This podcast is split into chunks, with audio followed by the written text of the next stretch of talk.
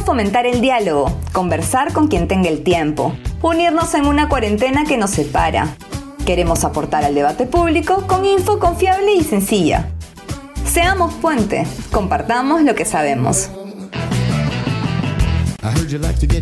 Hola, soy María Claudia Augusto de Puente Perú y esto es Debajo del Puente.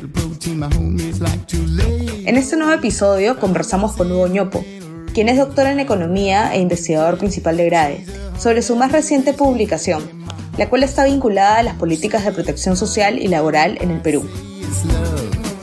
Las pensiones, el sistema de salud y la reforma tributaria suelen ser mencionados en el debate público a cada rato, y la verdad es que sus problemas nos afectan a todos. En esta conversación, Hugo responde algunas preguntas, como ¿cuál es la situación de los trabajadores formales en el Perú? ¿Se trata de un problema de buenos y malos? ¿Qué necesita una reforma integral y por qué debe ser de largo plazo? Te dejamos la conversación a continuación. Hola Hugo, bienvenido a Debajo del Puente. Hola, mucho gusto. Bueno Hugo, desde que inició la pandemia se ha resaltado mucho el tema de la informalidad de nuestra economía y particularmente se ha hablado de la informalidad laboral, ¿no? Por supuesto, no es un tema nuevo, pero sí es un tema que ha llamado mucho más la atención a partir de la coyuntura por todas sus implicancias para las medidas necesarias para manejar la pandemia. Ahora, igual esto de qué es la informalidad laboral, cuán complejo es el tema, qué podemos hacer para resolverlo, no queda tan claro. Y tú acabas de publicar un paper para Grade, para PNUD, que aborda de alguna manera este tema que es tan interesante, pero que también necesitamos que nos ayudes a entenderlo. María Claudia y yo eh, no conocemos mucho sobre el tema, no somos además economistas, entonces, eh, ¿quién mejor que tú para poder conversar sobre esto? Eh, entonces, hablemos un poco de esto. A ver, el, el, el, diagnóstico de que somos un país informal es compartido, ¿no? Por, hay muchas maneras de entender la informalidad, pero en tu trabajo tú hablas de la formalidad laboral como la protección o relacionado con la protección social, la seguridad social y laboral. ¿Nos puedes explicar un poco sobre esto? ¿Por qué, por qué entonces está registrado en SUNAT es insuficiente para ser formal? Exactamente, Daniel y María Claudia. Es, esa manera de, de, entrar es muy, muy interesante porque permite poner sobre la mesa eso que hemos puesto en este paper que hicimos desde Grade para el PNUD, el Programa de las mm. Naciones Unidas para el Desarrollo. Y es, somos un país informal y la informalidad se ve en múltiples dimensiones de nuestras vidas.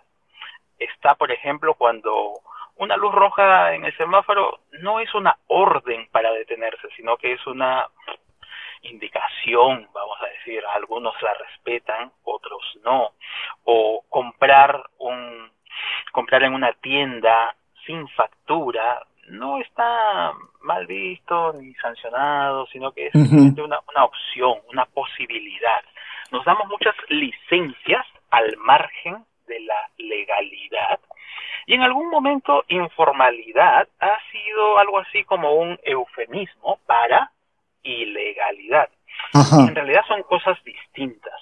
¿No? Esa es una primera uh, manera de abordar esto. Y la otra, que está también en, esta, en, esta introducción que has hecho, es que la informalidad está en múltiples dimensiones de nuestras vidas. El foco que tenemos en este paper es la informalidad laboral. Pero también están estas otras informalidades a las que me referí indirectamente en esta introducción, ¿no? Entonces, concentrémonos en la informalidad laboral.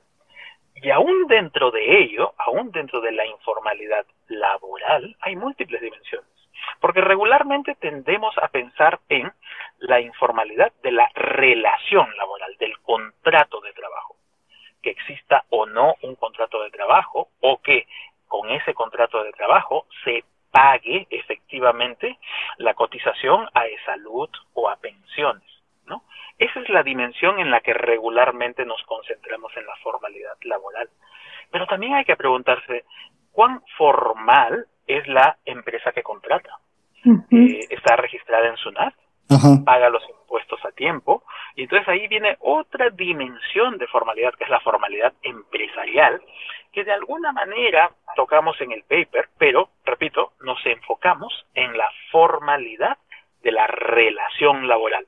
Entonces, nota cómo es que partimos de un bosque algunas ramas en este bosque y decimos, vamos a quedarnos con esto.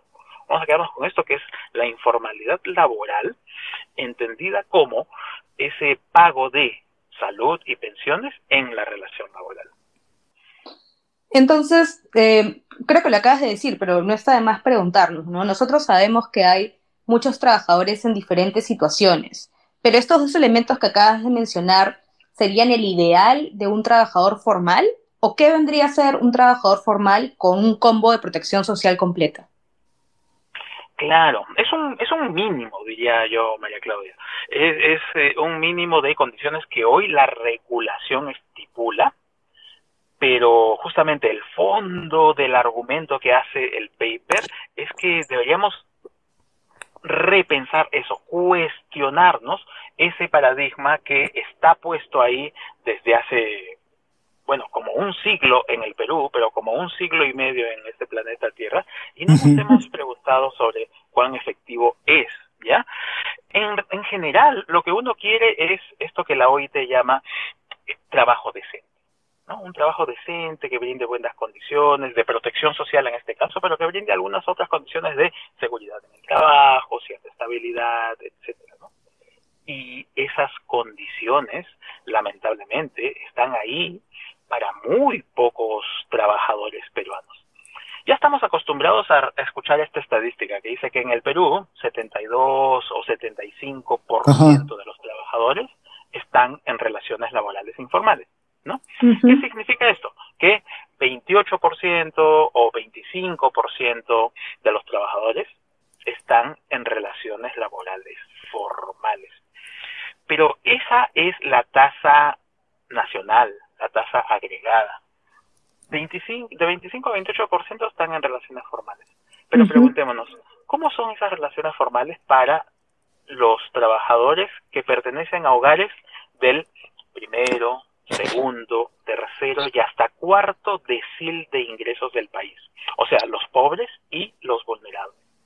Para ellos la formalidad no es ni 25 ni 28%, nada de eso. Estamos bien lejos de ello. Para todos ellos, la formalidad es, estadísticamente hablando, cero. no supera el margen estadístico. Entonces, esa formalidad es inexistente entre los trabajadores pobres y vulnerables la formalidad es mucho más alta para los trabajadores más pudientes. Los trabajadores del decil más alto del país tienen una tasa de formalidad superior al 50%, de hecho cercana al 60%. Noten esas diferencias. No solamente tenemos una formalidad, sino que además ella está distribuida de una manera tremendamente desigual.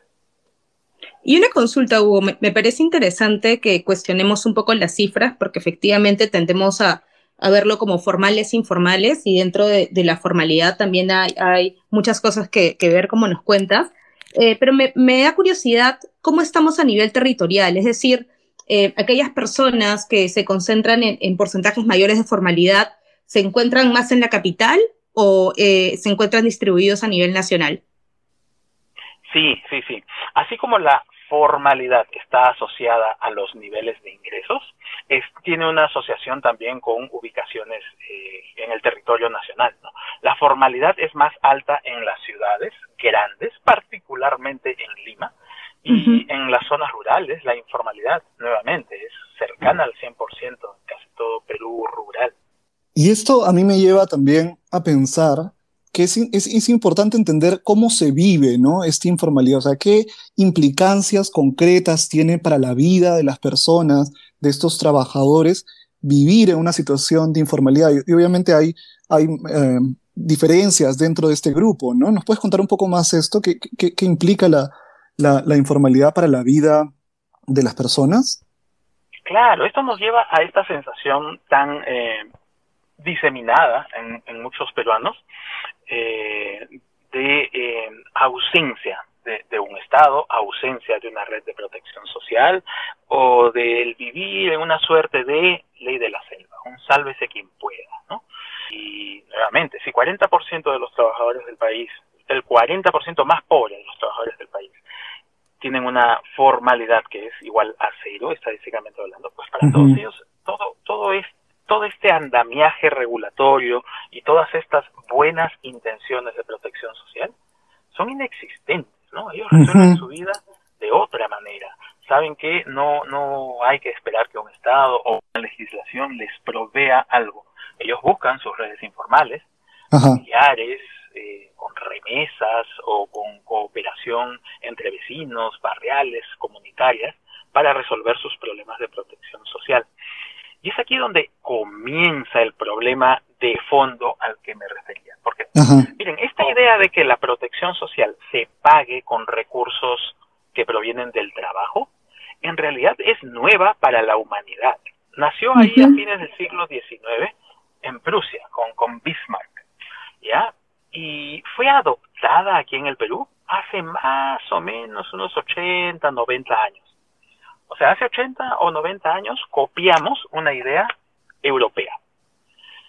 Eh, uno de esos grandes problemas de copiar a ciegas, que ya hemos visto pero decenas o centenas de veces, ¿no? Pero este es grande, este es gigantesco. Copiamos a ciegas una receta europea y mira, ya casi ha pasado un siglo y no caemos en la cuenta de que eh, la receta no necesariamente calza en un país tan informal en múltiples otras dimensiones como el nuestro, ¿no? Em, muchos abogan por esta defensa de los, entre comillas, derechos laborales, como por ejemplo el derecho a la protección social, y dicen, bueno, este es un derecho de clase. Y, y, nota la contradicción que existe al no haber visto las evidencias, la estadística, de que esta defensa del derecho laboral como un derecho de clase es la defensa de, del conjunto vacío, ¿no? Si los cuatro primeros deciles del país tienen cero de estos derechos, ¿qué es lo que se está defendiendo? Hay que un poco caer en la cuenta respecto de esto y preguntarnos a dónde vamos, a dónde apuntamos. Y otra, otra de, de los cuestionamientos que ponemos eh, sobre esto es esta, este trabajo que Santiago Levy viene impulsando desde hace buen tiempo desde México y, y aquí recogemos de manera muy, muy certera que es en realidad estos derechos a una salud digna o una pensión digna cuando envejecemos y dejamos de ser productivos, estos derechos deberían ser derechos de trabajadores o, visto de una manera más universal, no deberían ser derechos ciudadanos.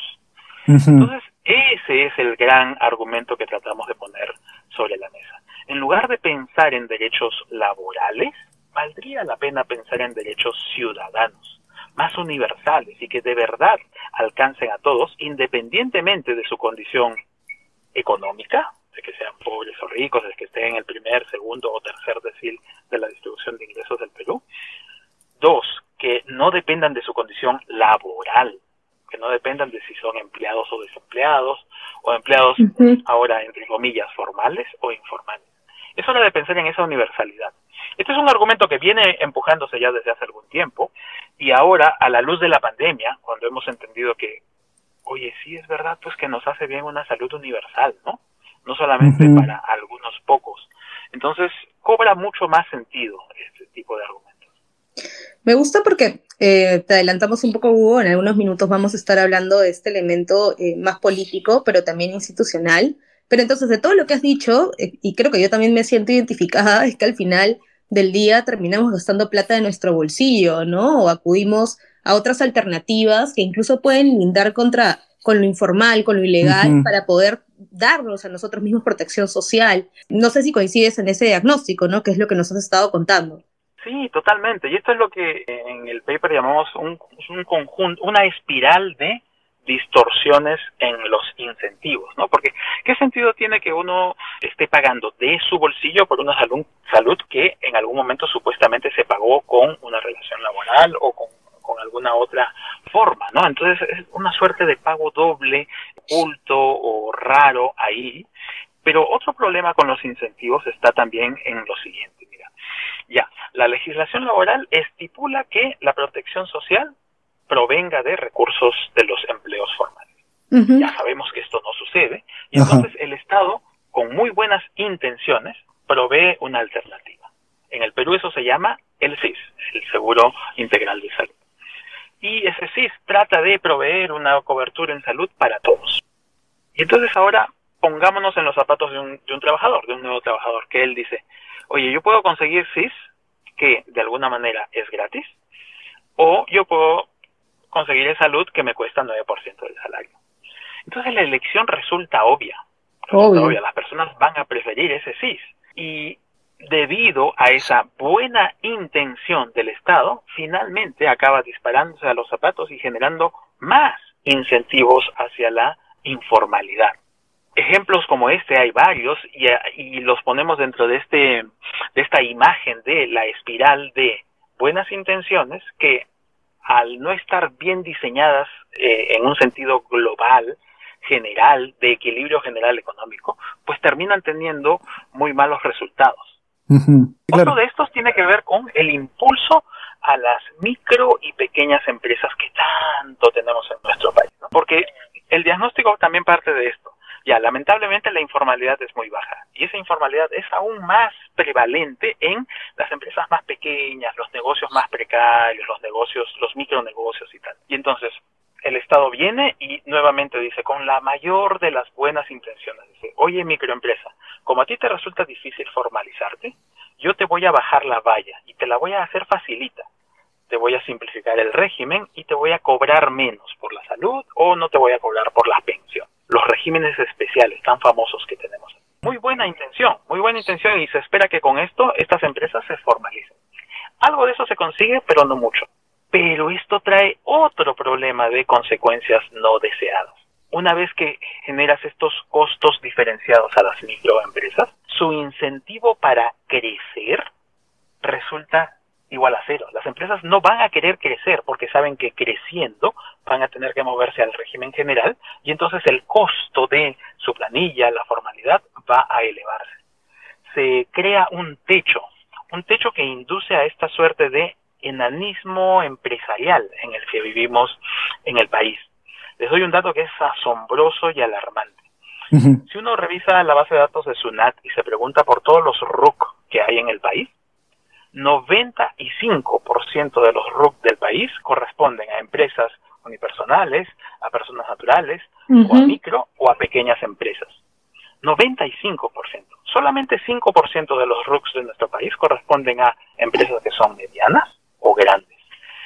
El enanismo empresarial que nos abruma aquí causa una baja en la productividad que es gigantesca. Este es un problema que va directo a la productividad agregada del país.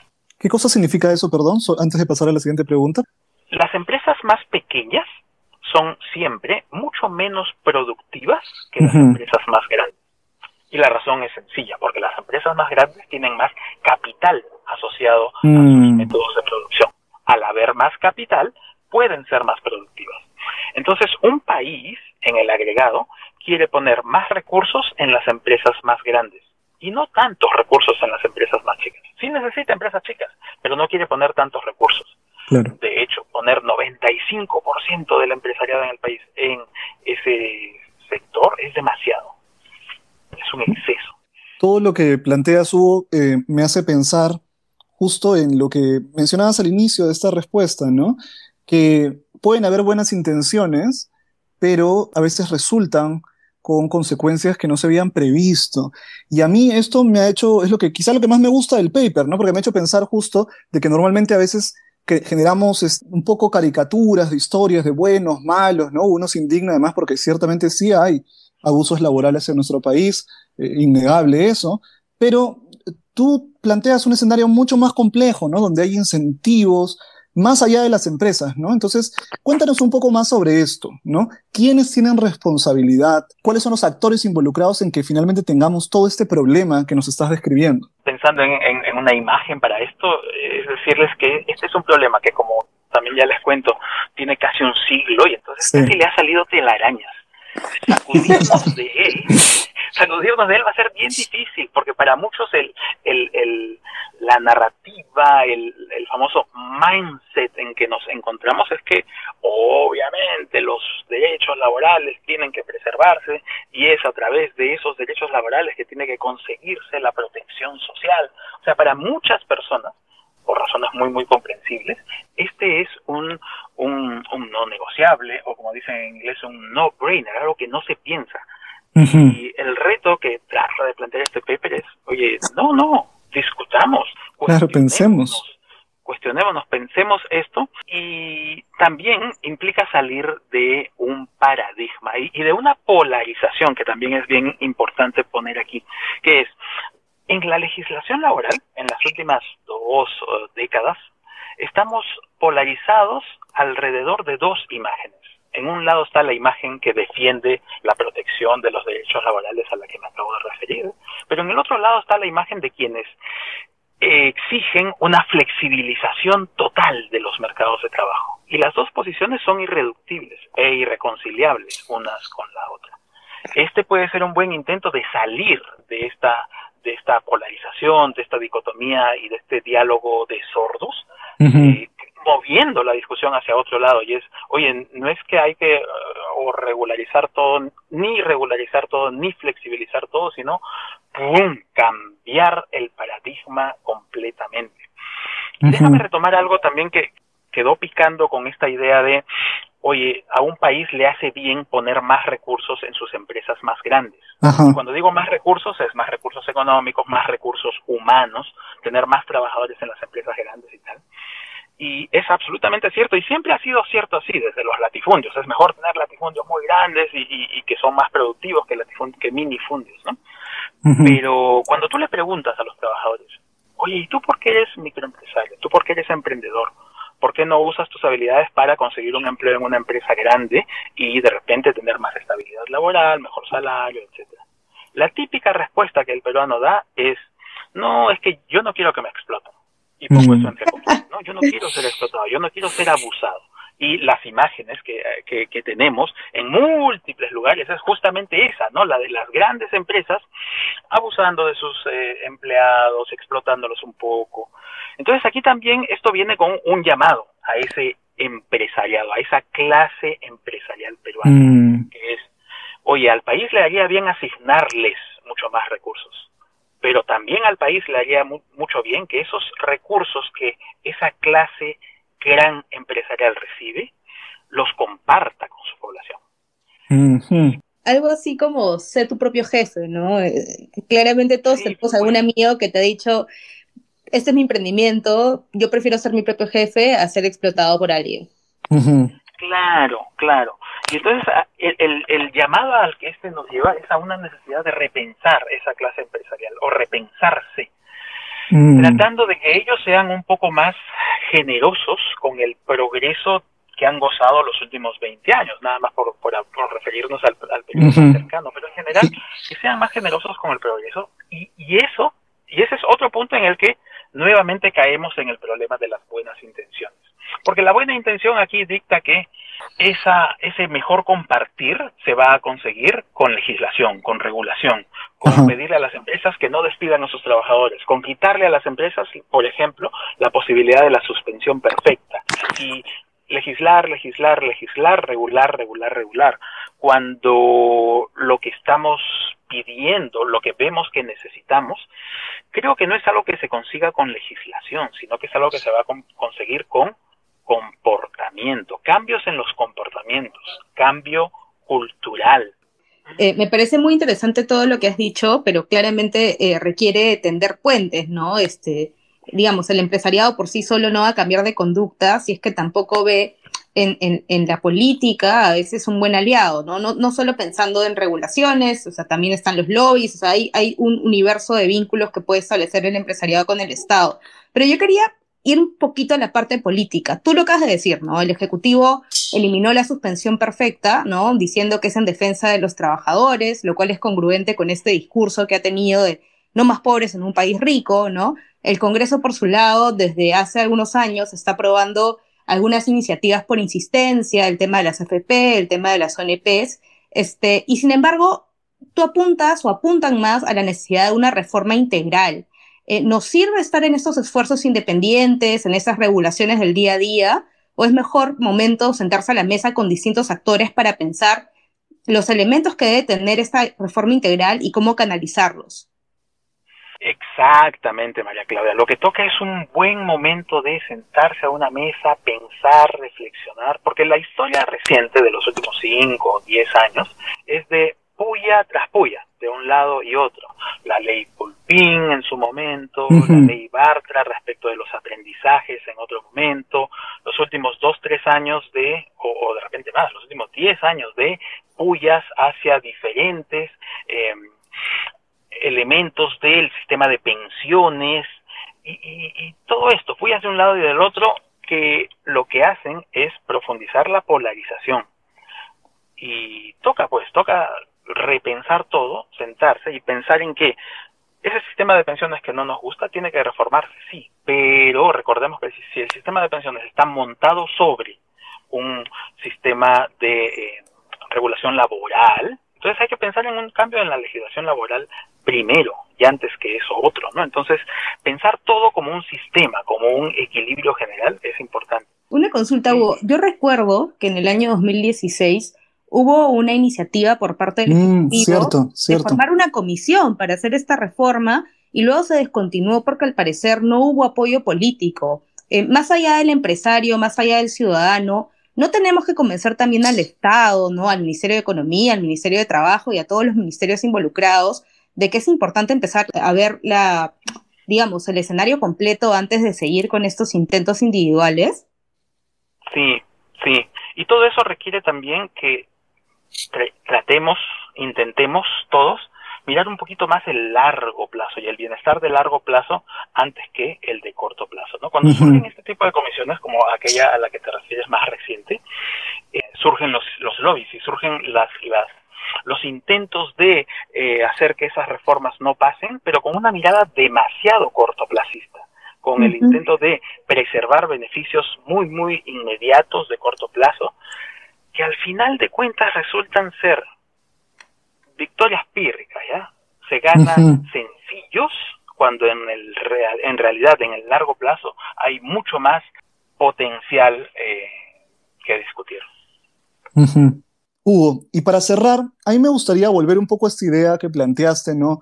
De la telaraña, ¿no? Este paradigma antiguo que está alrededor de eh, una telaraña. Y más bien, entonces yo te quiero preguntar un poco cuál sería el baigón, ¿no? O sea, ¿cómo resolvemos un poco esto? Tú lo has planteado a lo largo del paper, a lo largo de la conversación, que hay que cambiar el paradigma, pero me gustaría que quede como mensaje final, muy simplificado, cuál es la manera que tenemos que cambiar con respecto a pensar eh, lo laboral y las protecciones sociales y laborales. ¿Nos puedes hacer una, un resumen sobre eso? Sí, sí, magnífico. Mira, el baigón, el baigón, el, primer uh, rociado del baigón es, uno muy claro y muy directo. Dejar de pensar en el derecho a la salud y las pensiones como un derecho laboral y extender su noción a un derecho ciudadano. O sea, todos los ciudadanos deberíamos tener derecho a una salud digna. si seas empleado o no, digamos. Claro, claro, todo, sea que trabajes o no, eh, porque un ama de casa no debería tener el mismo derecho que eh, un trabajador, por ejemplo, ¿no? Entonces, trabajes o no, estés en el mercado de trabajo o no, todo ciudadano debería ser eh, sujeto de derecho de esa salud digna y de esa no pobreza durante la vejez, que son las pensiones, ¿no? Ahora, pasar, pasar de eso, de ese cambio de paradigma en quién es el titular del derecho, obviamente requiere también pensar en cómo se financia eso, porque los derechos tienen que financiarse de alguna forma, ¿no? Hoy se financian poniéndole impuestos al trabajo, generando toda esta distorsión de incentivos, tendrían que financiarse de una manera general, con impuestos generales.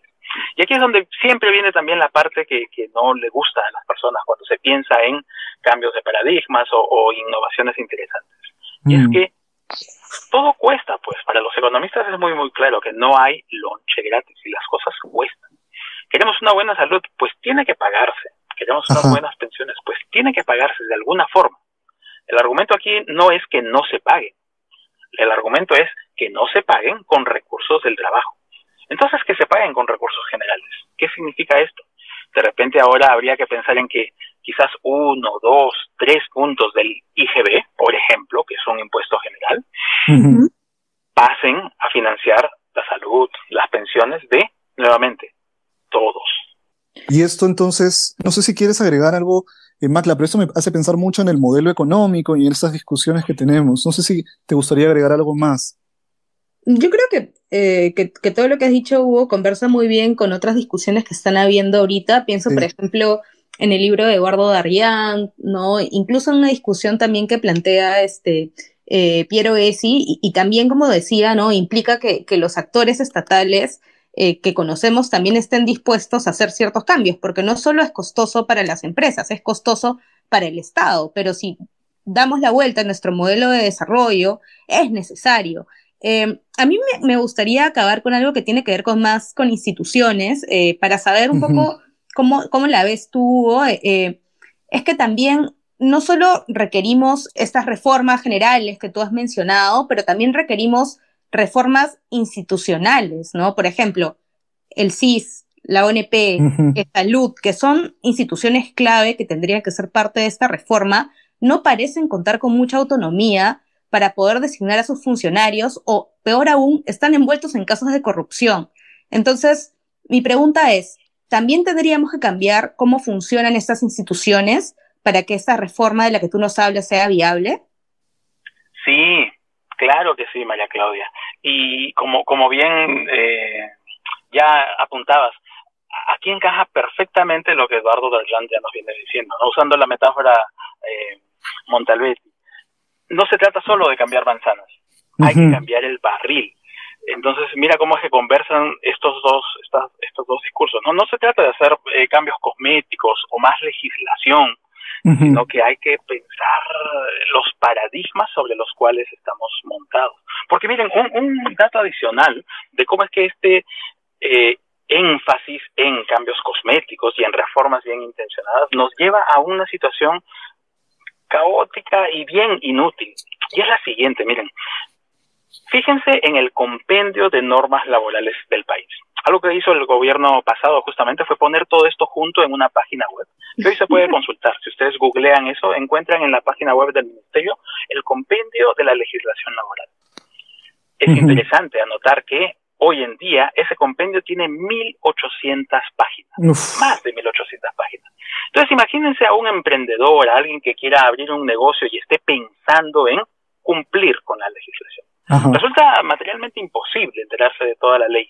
Esa ley hoy se ha convertido en un cuadro barroco indescifrable. Toca simplificar muchísimo, prestando atención a estos cambios de paradigmas, al que ya se referían de, de, con cambiar el barril y no solamente las manzanas, y muchísimo también tiene que ver lo que ya mencionaron de Piroguetti acerca de esas eh, innovaciones en las cadenas productivas. Pensar en que esto va a suceder por una irradiación que se da a partir de esos eslabonamientos de eh, vallas de calidad a las que él se refiere. Todo esto tiene que ver y todas estas cosas apuntan a cambios importantes de paradigmas que tienen que ver con nuestras instituciones, totalmente Yo creo que con esto, Daniel, no sé si te gustaría cerrar con algo. No, nada más, más bien agradecerle a Hugo. Em, es, de verdad, eh, muchísimas gracias por tu tiempo, un gusto conversar contigo y como siempre un gusto conversar contigo también, Macla. Muchas gracias, Dani. Muchas gracias, Hugo. Este, creo que queda claro que hay que poner en agenda este tema, ¿no? Y eso requiere de, documentos como los que ustedes están trabajando, ¿no? Realizar incidencia pública. Y en verdad, muy agradecidos con contar con tu presencia el día de hoy. Creo que Dani y yo hemos aprendido mucho y esperamos también que las personas que nos escuchan en este podcast semana a semana eh, también lo hayan hecho con nosotros. No, muchas gracias a ustedes por esta invitación. Un placer conversar con ustedes. Yo también les tengo mucho agradecimiento por todo el aporte que vienen haciendo con este puente. Es muy valioso. Sigan con ello. Muchas gracias, Hugo. Un abrazo. Un abrazo para ustedes. ¿Te gustó el episodio? Encuentra este y más contenido en nuestras redes sociales. Estamos como Somos Puente Perú en Instagram, Twitter y Spotify. Seamos puente, compartamos lo que sabemos.